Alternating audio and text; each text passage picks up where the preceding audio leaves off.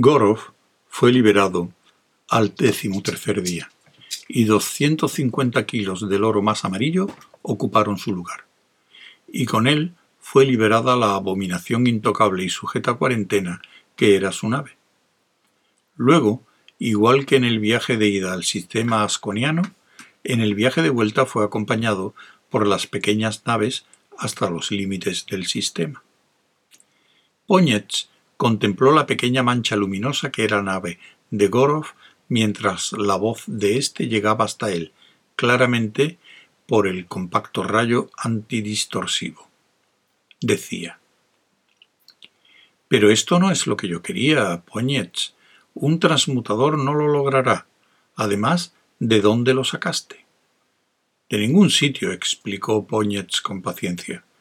Lo construirá a partir de una cámara de irradiación de alimentos. En realidad, no sirve de nada. El consumo de energía resulta prohibitivo a gran escala o la Fundación usaría transmutación en vez de buscar metales pesados por toda la galaxia. Es uno de los trucos establecidos que todos los comerciantes emplean, excepto que nunca había visto uno que transformara el hierro en oro antes de ahora. Pero impresiona y funciona, de momento. Muy bien, pero ese truco en particular no sirve de nada. Te ha sacado de este sitio asqueroso. Eso no tiene nada que ver especialmente teniendo en cuenta que tengo que regresar en cuanto nos deshagamos de nuestra solícita escolta. ¿Por qué? Tú mismo se lo explicaste a ese político tuyo. La voz de Gorov era cortante. Toda tu argumentación sobre la venta descansaba en el hecho de que el transmutador fuera un medio para alcanzar un fin, pero de ningún valor en sí mismo. Que él comprara el oro, no la máquina fue una buena psicología, puesto que dio resultado, pero... pero... apremió Póñez blanda y obtusamente. La voz del receptor se hizo más estridente. Pero queremos venderle una máquina de valor en sí misma, algo que quisieran emplear abiertamente, algo que les obligara a aceptar nuestra técnica atómica por su propio interés. Todo eso lo comprendo, dijo Póñez amablemente. Me lo explicaste una vez. Pero piensa en lo que se deriva de mi venta, ¿quieres?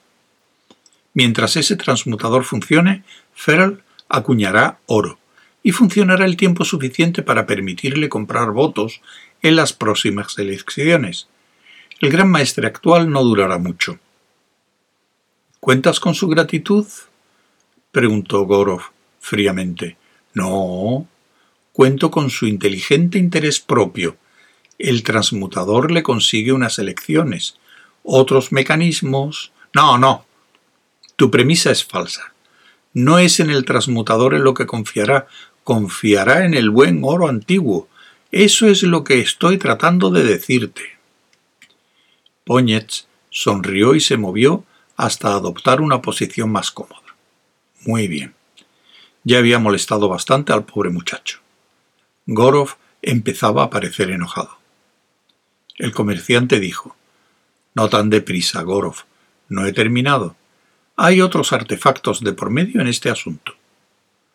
Hubo un corto silencio.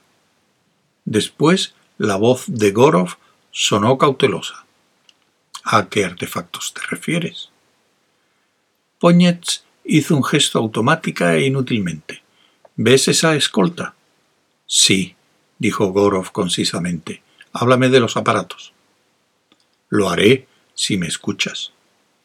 Es la flota particular de Ferl que nos está escoltando, un honor especial que le ha concedido el gran maestre. Se la arregló para sacarle eso al viejo. ¿Y qué?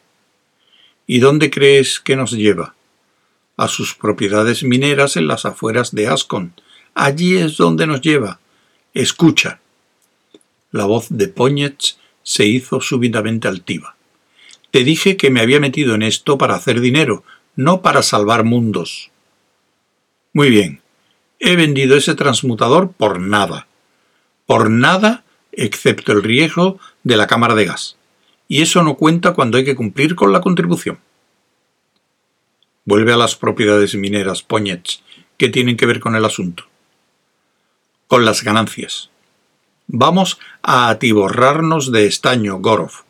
Estaño para llenar hasta el último centímetro cúbico que esta vieja nave pueda aprovechar. Y luego algo más para la tuya.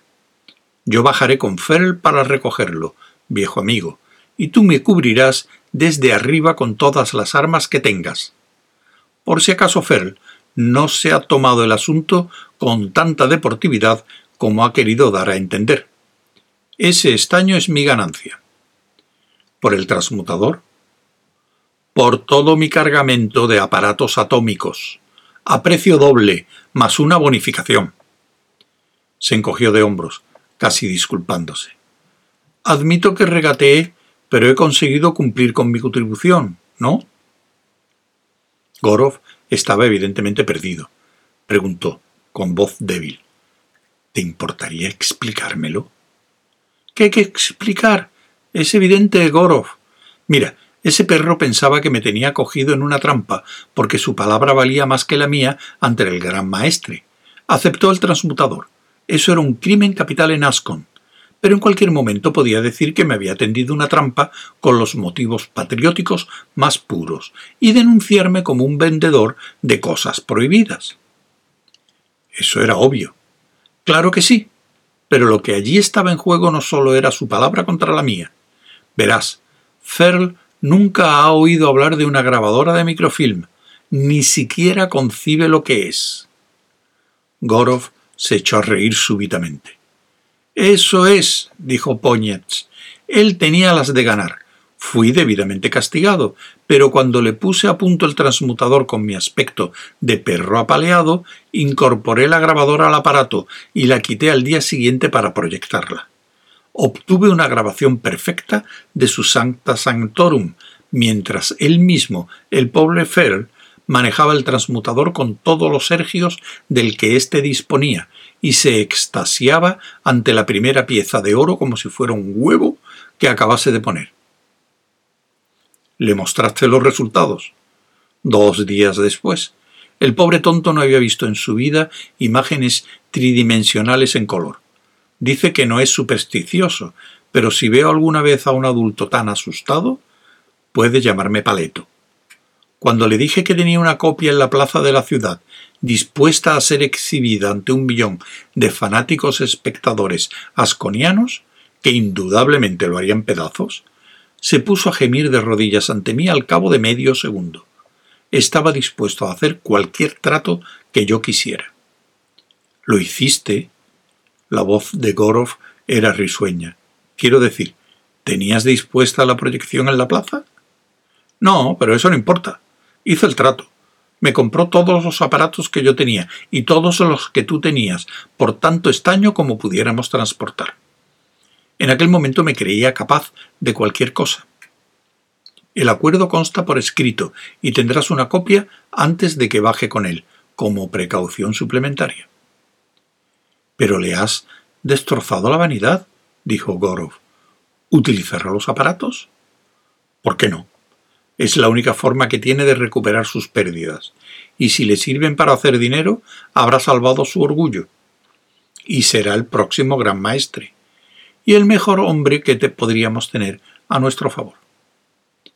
Sí, dijo Gorov, ha sido una buena venta. Sin embargo, tienes una técnica de ventas muy incómoda. No me extraña que te expulsaran del seminario. ¿No tienes sentido de la moral? ¿Cuál es la diferencia? replicó Poñetz sin inmutarse.